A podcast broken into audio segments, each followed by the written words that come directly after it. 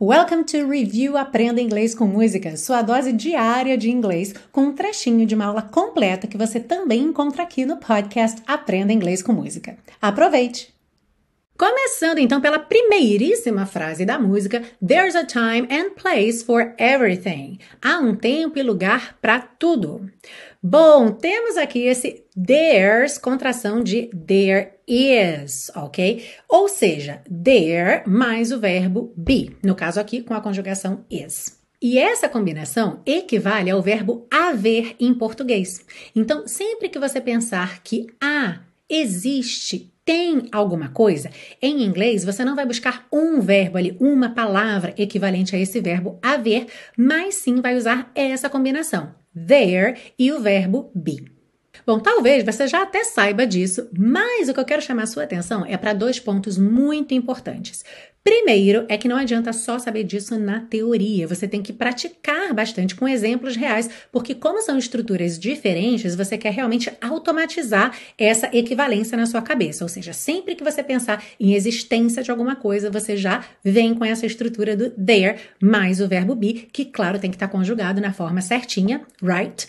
E o mais importante é nesse ponto aqui que muita gente erra, inclusive muita gente que não é iniciante em inglês erra esse ponto, é que em português a gente frequentemente não usa o verbo haver, certo? A gente não diz, por exemplo, há um celular sobre a mesa, e sim tem um celular sobre a mesa. E é por isso que você tem que praticar bastante. Porque em inglês existe o verbo have, que significa ter, mas não é o ter de existência, e sim o ter de posse. Se eu digo que eu tenho um celular, I have a cell phone, right? Mas quando eu digo que tem um celular sobre a mesa, eu não estou falando de posse, eu não estou dizendo que ninguém tem aquele celular, mas sim que existe a aquele objeto sobre a mesa.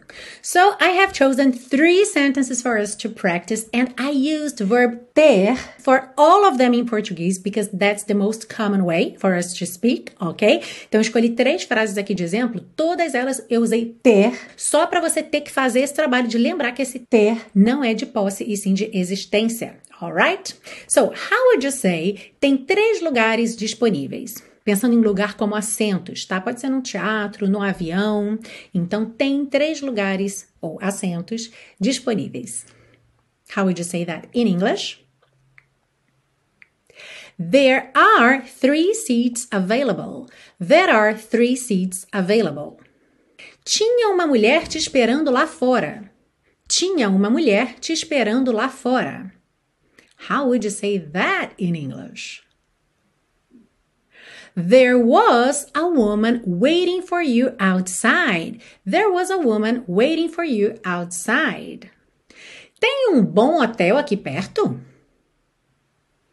Tem um bom hotel aqui perto?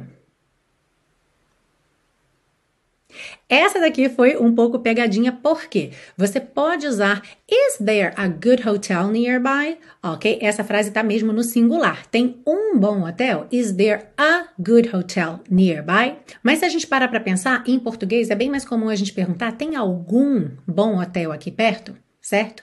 E esse algum, que em inglês a gente colocaria aí o any, ele vai trazer para essa frase o plural, ou seja, é muito mais comum em inglês você ouvir Are there any good hotels nearby? Are there any good hotels nearby? Então, se você não perguntar por um especificamente, a good hotel, o mais comum é você botar essa frase então no plural. Are there any good hotels nearby? I can't stop loving you.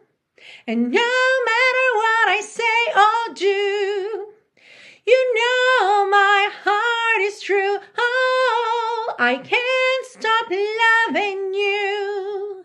And I know what I got to do.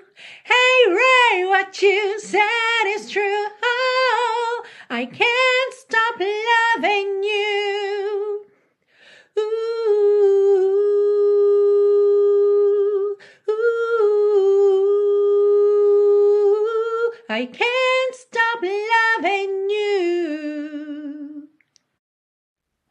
e se você busca um curso de inglês passo a passo com a minha orientação, conheça o Intensivo de Inglês da Teacher Milena, meu curso de inglês que te oferece 30 dias de garantia incondicional. Saiba mais em www.intensivo.teachermilena.com.